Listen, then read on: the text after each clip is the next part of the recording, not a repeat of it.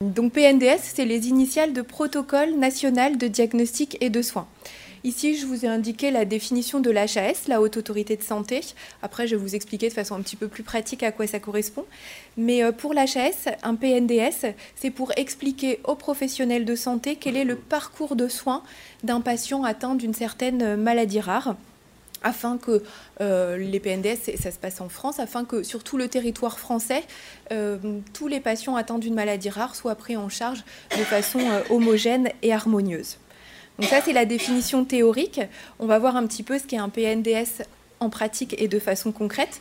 De façon concrète, un PNDS, c'est comme un article. C'est un texte que, qui, qu'on pourrait résumer euh, sur quelques pages ou sur un petit livret.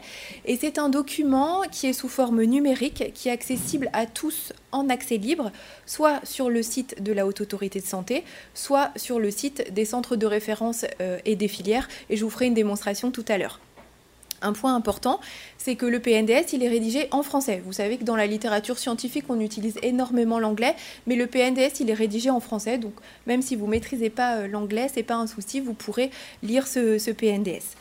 Chaque PNDS concerne une maladie rare. L'objectif, l'idéal, ce serait que toutes les maladies rares en France aient un PNDS. Et donc, le but du PNDS est de détailler tout le parcours de soins du patient. Parcours de soins, vous voyez que soins, je l'ai mis au pluriel parce que le parcours, le parcours de soins, ça commence à comment est-ce qu'on fait le diagnostic de la maladie. Une fois qu'on a fait le diagnostic chez un patient, comment est-ce qu'on évalue euh, le patient pour voir la sévérité des différentes atteintes?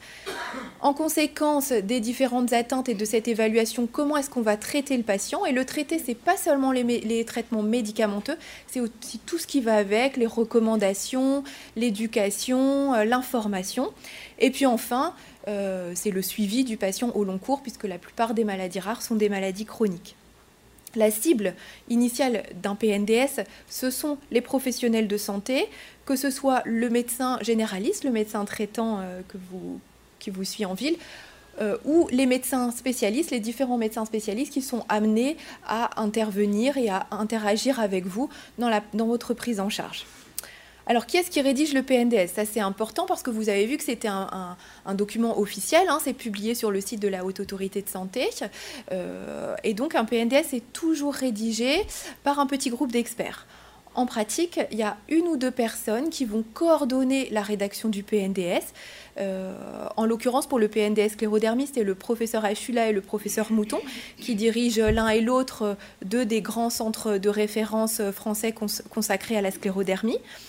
Euh, ces coordonnateurs définissent un petit groupe de rédacteurs. Tous les rédacteurs sont soit des experts de la sclérodermie, soit des experts d'une thématique de la sclérodermie, que ce soit par exemple l'atteinte buccale ou l'atteinte cutanée. Donc tout ce groupe de rédacteurs va rédiger un document. Et la dernière étape qui est très importante, c'est qu'il y a un groupe de relecteurs. Ce groupe de relecteurs, c'est un groupe beaucoup plus large, ça peut être une vingtaine, une trentaine de personnes. L'importance de ce groupe de relecteurs, c'est qu'il est multidisciplinaire. La majorité des relecteurs sont des médecins, mais euh, il y a obligation euh, qui est des médecins généralistes, c'est-à-dire des médecins de ville, qui ne sont pas forcément des spécialistes de la sclérodermie, mais afin qu'ils nous donnent leur avis, qu'ils nous disent si ça leur semble compréhensible. Il y a évidemment des médecins spécialistes de plein de spécialités différentes, mais il y a aussi, et ça c'est obligatoire, obligatoirement dans le groupe de relecture, il y a un ou des représentants de l'association de patients pour les pathologies qui n'ont pas d'association de patients, euh, il y a des patients euh, qui, peuvent relire le PNDS.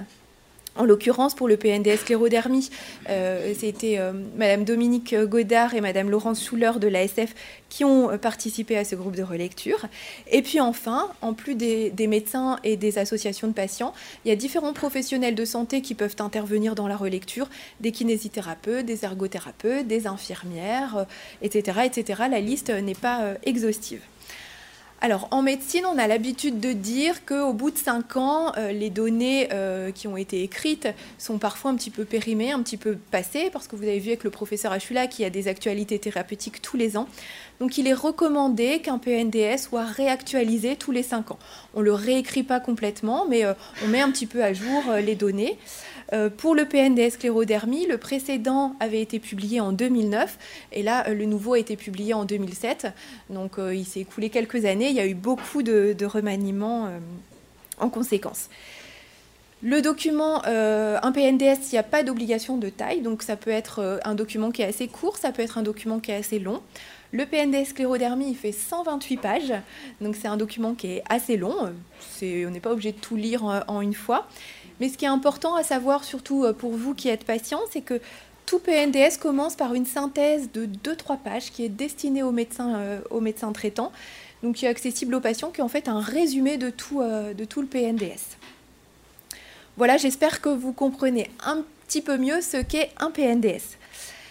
Maintenant, la deuxième question, bah, c'est, je vous ai dit que c'était accessible pour tous. Comment est-ce qu'on peut trouver le PNDS euh, Il suffit simplement d'aller sur votre moteur de recherche euh, habituel, vous tapez PNDS sclérodermie, vous cliquez et c'est la première, euh, le premier résultat qui sort. Vous avez juste à cliquer, vous arrivez directement sur le PNDS sclérodermie sur le site de la HAS.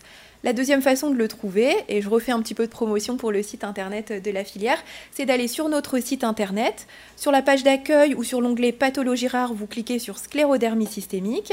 Et puis euh, dans euh, les différents onglets, il y a un onglet prise en charge, PNDS. Vous cliquez sur le PNDS et vous avez le PNDS et ses 128 pages qui apparaissent sur votre écran. Ça, c'est la, la page d'accueil euh, du PNDS.